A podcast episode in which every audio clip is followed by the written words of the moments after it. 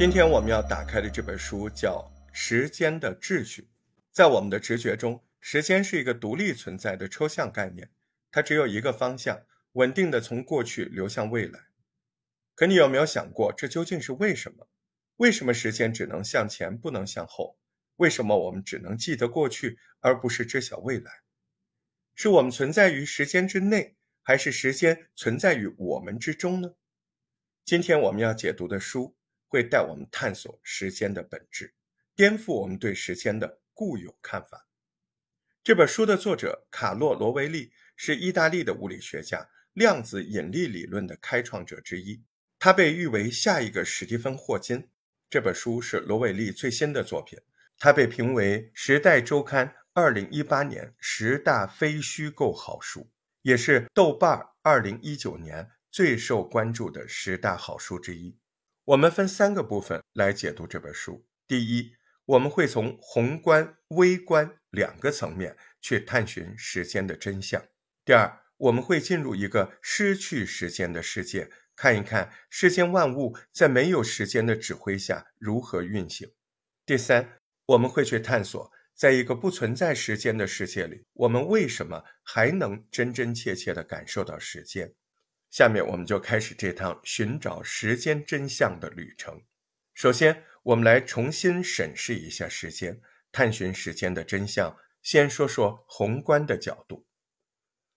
在我们的印象中，时间给我们最直观的感受就是具有独立性、统一性、当下性和方向性四个特征。但是，最新的物理学的研究发现，却颠覆了这些观点。先说说时间的独立性。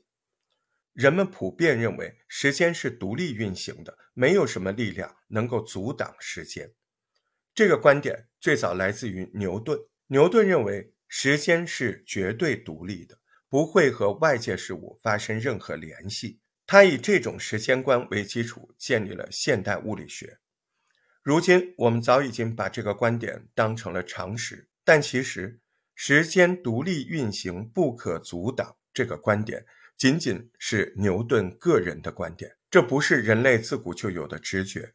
一些哲学家对这个也持反对意见。古希腊哲学家亚里士多德就是典型代表，他是已知的第一个问出时间是什么的人，这可比牛顿早了将近两千年。亚里士多德认为，时间是对变化的量度。当我们提到时间，其实说的都是发生变化的事情。比如说，我要出差三天，这里指的三天就是我们离开和回来之间，太阳会在天上循环三次，这么简单。那如果一切都不变，时间会停止流逝吗？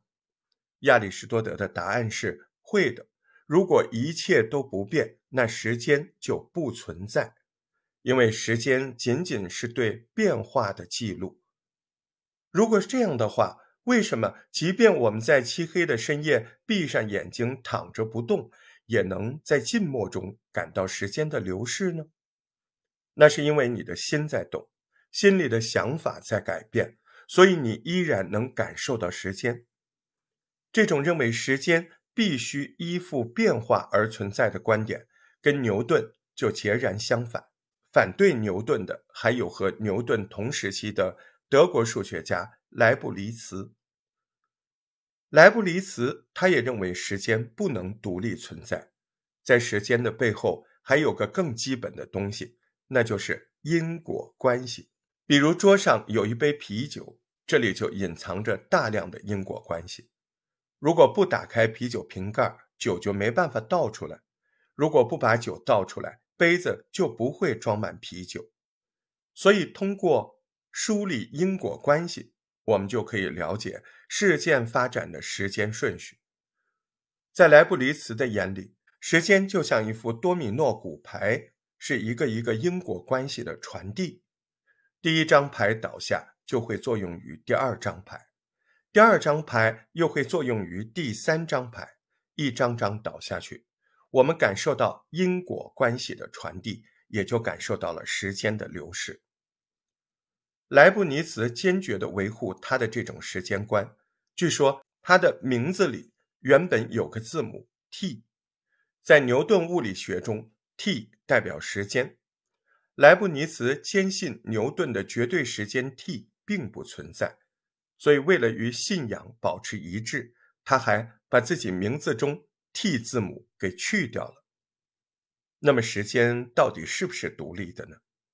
爱因斯坦做出了最终的评判：时间不是独立存在的。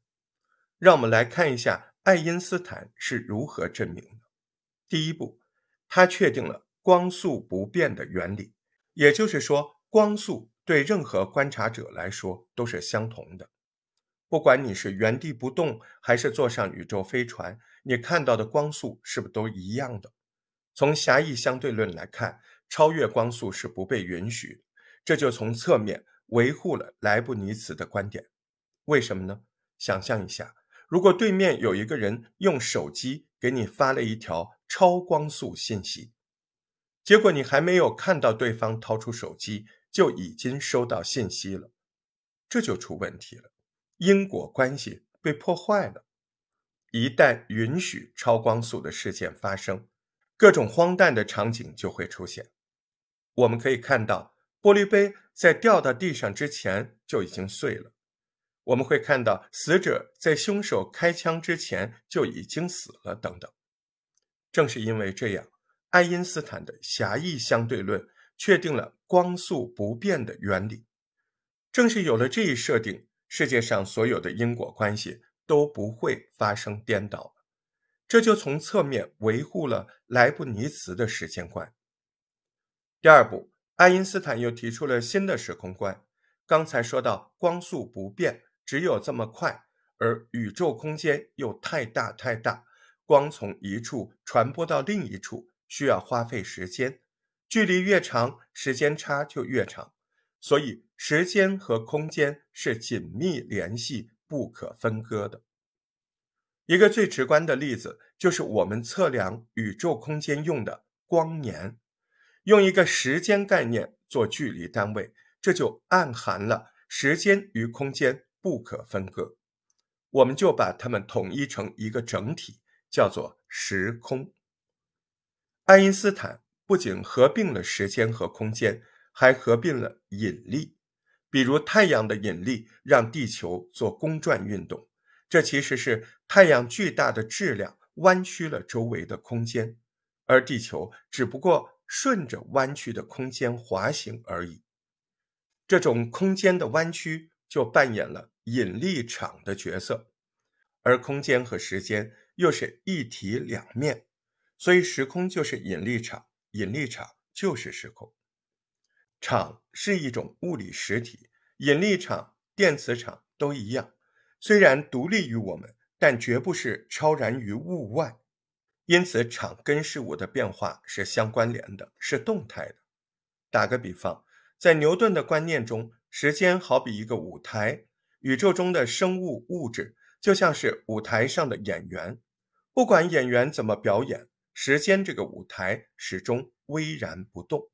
然而，在爱因斯坦的时间观念，舞台一直在跟演员一起表演，他的演出随着舞台上的演员在变化，时间的绝对独立性被破除了。那么，这个时间的舞台具体是怎么表演的呢？这就要说到时间的第二特征——统一性。人们普遍认为时间具有统一性，指的是时间面前人人平等，全世界的人感受到的时间是匀速的、统一的。但事实恰恰相反，时间从来都不公平，它的真面貌是忽快忽慢。影响时间快慢的要素有两个：质量和速度。先说质量。物体会使它周围的时间变慢，质量越大的物体，时间变慢的就越明显。这是因为大质量物体的引力可以扭曲周围的时空，质量越大，扭曲的越厉害。地球就是个庞然大物，越是靠近地球中心的位置，时间的流逝就越慢。因此，住在平原的人要比住在山顶的人衰老的慢一些。即便海拔只是相差几厘米，这种神奇的效应依然存在。也就是说，人脚部的细胞要比头部的细胞衰老的慢一些。再说速度，运动也会让时间变慢。高铁上的时间就慢于自行车上的时间，速度越快，时间越慢。这是为什么？比如，我们来做一个实验，设想有一台光子钟，它的结构很简单，有上下两面镜子，中间有一个光子在镜面之间垂直弹跳。通过技术来测量它的往返次数，衡量时间。在地面上，假设两面镜子相距一米。那么光子在镜子之间完成将近一点五亿个来回是一秒。那现在把这台光子钟放在高速行驶的宇宙飞船上，会发生什么事儿呢？在飞船上的人看到光子钟依然是垂直上下运动，可是对于飞船外面的你来说，你看到的就完全不一样。光子本身是在做上下运动。而飞船又在向前运动，这两者叠加起来，你看到的光子就在做斜线运动。换句话说，你看到光子的运动距离变长了。由于光速是恒定的，运动距离变长，那么光子来回往返一次的时间也就变长了。所以在你的眼里，飞船上的时间变慢了，一切都像是慢动作上演。飞船上的人打个喷嚏只需要一秒钟的时间，可是，在你看来，他花了一分钟才打完这个喷嚏。现在我们知道了，时间的流速会被质量和速度改变。身处不同海拔、不同交通工具上的人，经历着不同的时间。那么，哪个时间才是真实的时间呢？在这本书里指出，因为本来就存在着很多的时间。没有哪一个比另一个更真实，这样我们又颠覆了时间第二特征——统一性。如果说两个人经历的时间是不统一的，那么这两个身处不同时间的人要如何交流对话呢？接下来我们来看时间的第三个特征——当下性。时间里有个重要的概念，就是现在。如果你家人在房间里，你想知道他现在在做什么？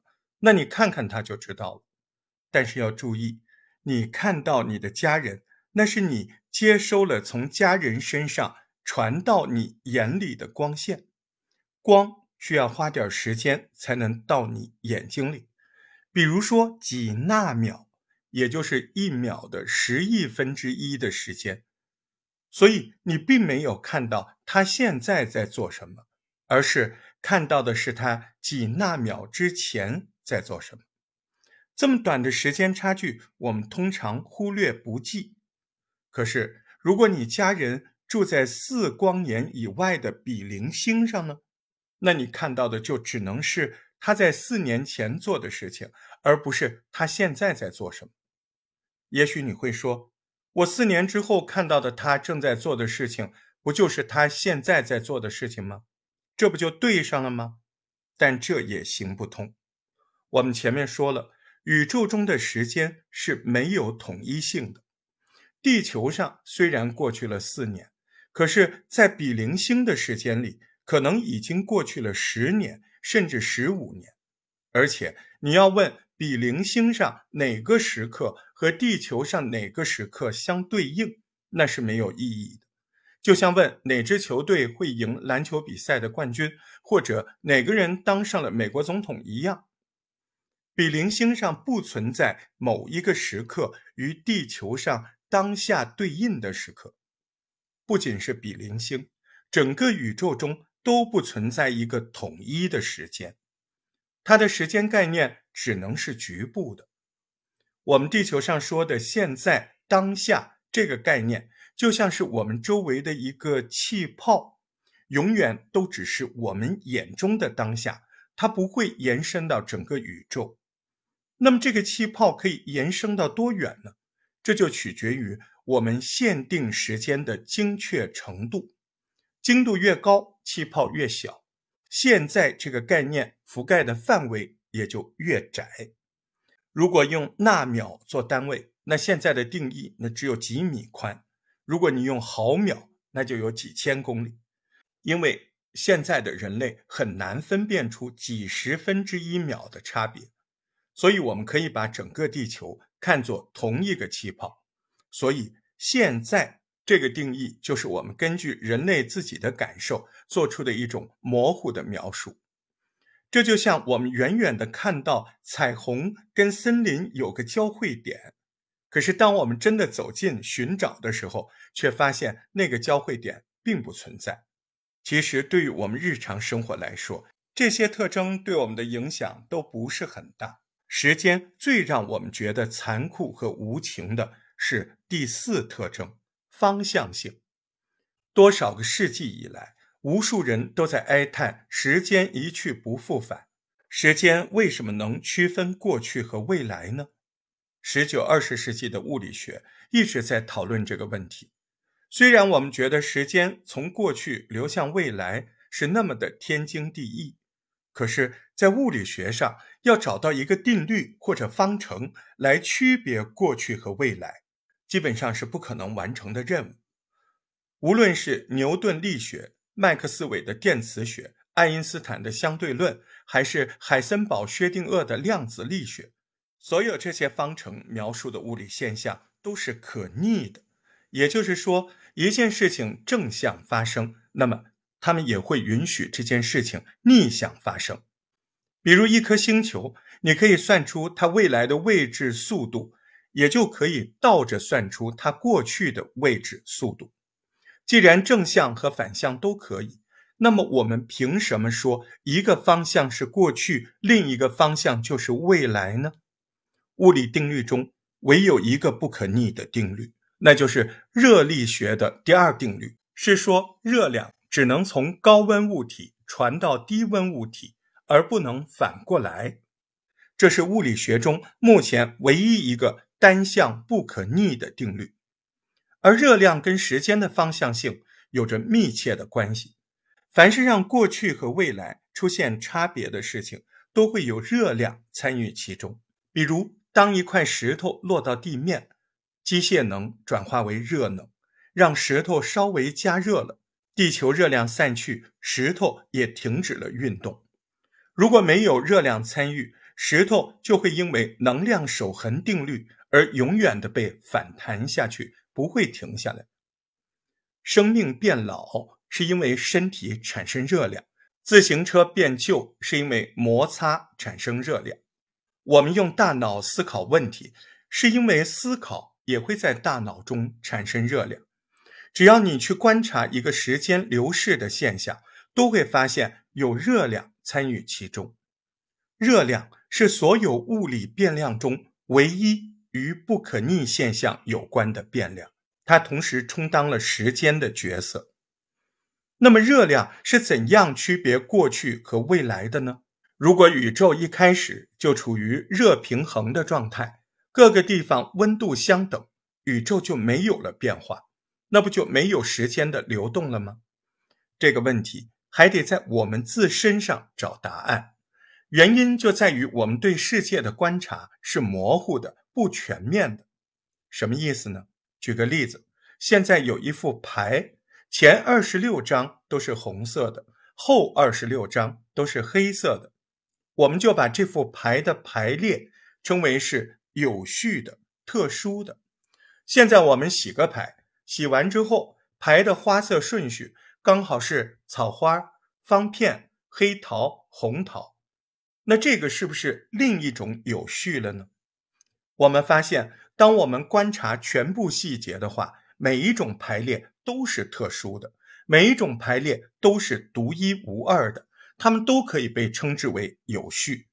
我们看待宇宙也是这样，宇宙就像一副超大的扑克牌，而我们的星球只是宇宙中一颗渺小的尘埃，只跟宇宙中很少的一部分在相互作用，因此我们无法看到。宇宙这副扑克牌中所有的排列组合，只能像盲人摸象一样看到其中的一小部分，而忽视掉绝大部分。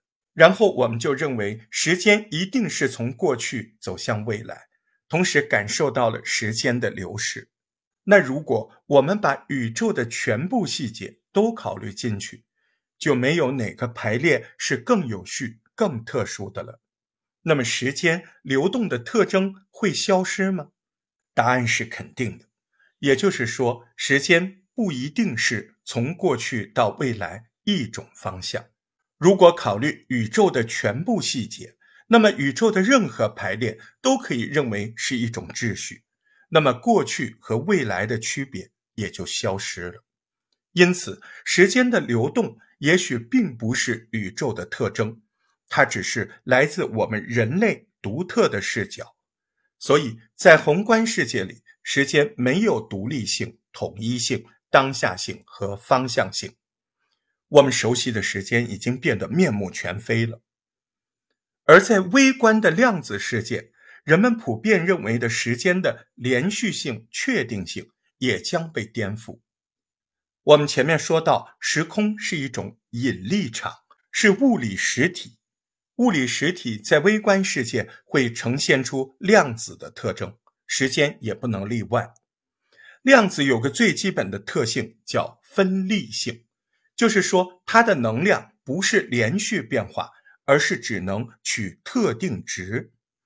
当时间被量子化，会出现什么事情呢？如果我们用最精密的钟表去测量一个极其微小的时间段。就会发现测得的时间只能是一段一段断开的，像袋鼠一样从一个值跳到另一个值，时间的连续性就消失了。还有更奇怪的事量子有个测不准的效应，它处于叠加态，没人能确定它的位置。你可能听说过薛定谔的猫这个学说，这就是关于量子叠加态的一个著名的思想实验。是指将一只猫关在有少量镭和氢化物的密闭容器里面，镭的衰变存在着几率。如果镭发生衰变，会触发机关打碎装有氢化物的瓶子，猫就会被毒死；如果镭不发生衰变，猫就存活着。根据量子力学理论，由于放射性的镭处于衰变和没有衰变。两种状态的叠加，猫就理应处于死了或活着的叠加状态。这只既死又活的猫，就是所谓的薛定谔的猫。当时间也处于叠加态，那么一个事件可以同时存在于过去和未来，很难想象，但这就是量子世界的运作方式。现在我们通过分析宏观和微观世界。让时间丢失了一连串的特征，那个我们熟悉的时间几乎不复存在。那么，没有时间的指挥，这个世界该如何运行呢？第二部分，我们去看一看没有时间的世界将怎样运行。一九六七年，两个美国物理学家发现了一个量子引力的基础方程。在这个方程里，居然真的不包含时间这个变量，时间消失了。起初没有人能理解这个方程，连发现者自己也理解不了。没有时间，难道世界是静止不变的吗？但后来人们意识到，基本方程中时间的消失，并不意味着时间会静止，恰恰相反，这意味着变化普遍存在。而不需要被时间指挥，他描述的不是事物在时间中如何变化，而是事物相对于彼此如何变化。举个例子，伽利略发现用脉搏的跳动可以测量吊灯每次摆动的时间，然后人们又因为吊灯每次摆动的时间都是固定的，发明了钟摆。再接下来。医生就可以用钟摆来测量病人的脉搏。你有没有发现，这变成了一个循环？伽利略用脉搏量钟摆，医生用钟摆量脉搏。实际上，时间只是一个中介。我们从未测量过时间本身，我们测量的只有脉搏和钟摆两个物理量，然后得出。它们彼此相关的变化，所谓的时间，就像我们做几何题要画的辅助线，这根线其实并不存在，却能够帮助我们解题。如果我们可以找到彼此同步的变量，就像钟摆，就像脉搏，就可以用它们的相互变化来表示时间，而没有必要从这些变量中挑出一个特殊的量，然后把它命名为时间。当我们抛弃了时间之后，有一件事情就变得明确了，那就是宇宙是由变化的事件构成的。我们过去认为宇宙是由物体构成的，其实所有的物体都只是变化中的事件。比如一块石头不是物体，它是量子场的复杂振动；一朵云不是物体，它是空气中水蒸气的凝结。一个家庭不是物体，而是关系事件感受的集合；一个人也不是物体，它是食物、信息、语言等等进进出出的复杂过程。在这个由变化的事件所构成的宇宙中，一切一切皆可以扮演时间的角色。这就是我们这个世界真实的运作方式。可是问题又来了。既然这个世界没有时间，那我们为什么真真切切地感受到无时无刻时间都存在呢？它来自何方呢？我们来讲第三个部分：时间来自何处？时间来源于我们的记忆。前面说过，是热量扮演了时间的角色，它导致了一个重要的结果，那就是留下痕迹。比如我们写字，就是用笔的摩擦力把纸张加热了一点，留下了字迹。我们是通过痕迹来判断时间的，有痕迹的算作过去，没有痕迹的算作未来。而在没有热量的世界，笔是没办法在纸上留下痕迹的，我们就没办法判断时间了。我们的大脑能收集过去的痕迹，让它们形成记忆。此外，大脑还能把分散的记忆组合起来，以此来预测未来。比如，当有人扔东西给你，你的手会很巧妙地移动到物体将要出现的位置，接住它。这是大脑靠过去的印象做出的判断。大脑还告诉我们，种下种子会收获粮食，下雨天出门会被淋湿。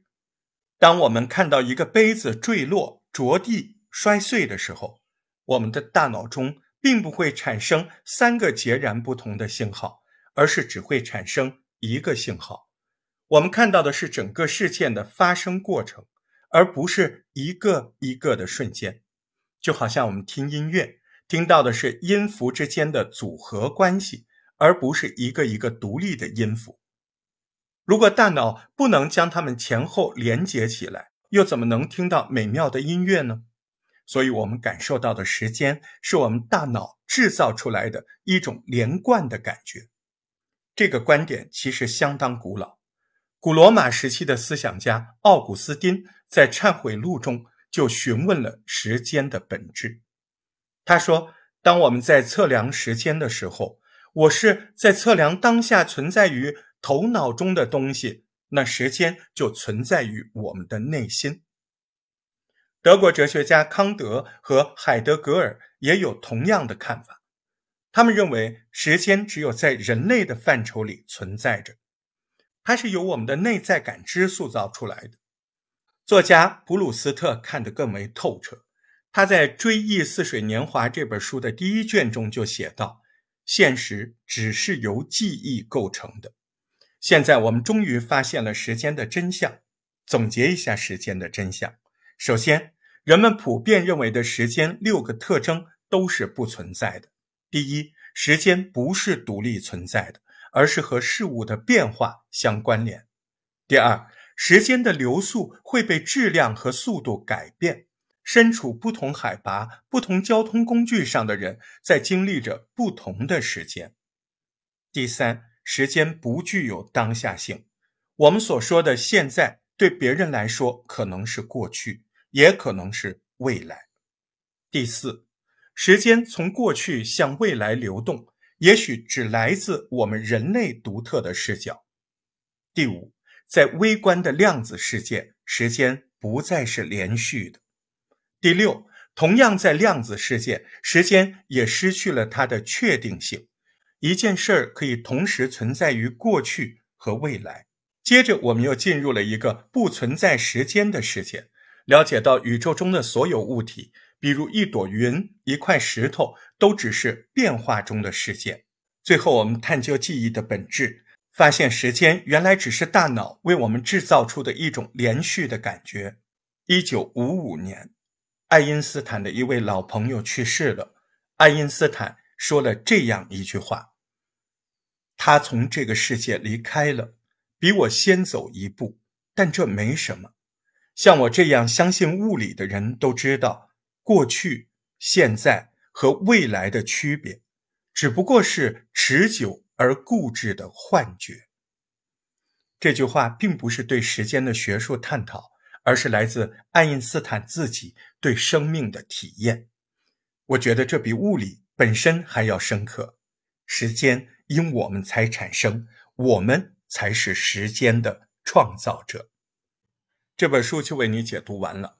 为了促进对新知识的记忆，建议你立刻把听完的感受写在这条节目下面，养成这样的习惯。祝贺你又听完了一本书，感谢你对大石头的支持关注，请记得订阅、好评、说重点这档节目，也别忘了点赞和身边的朋友分享这些浓缩的知识精华。大石头在杭州向你问候，每天听畅销书，学知识，说重点，做更好的自己。再会。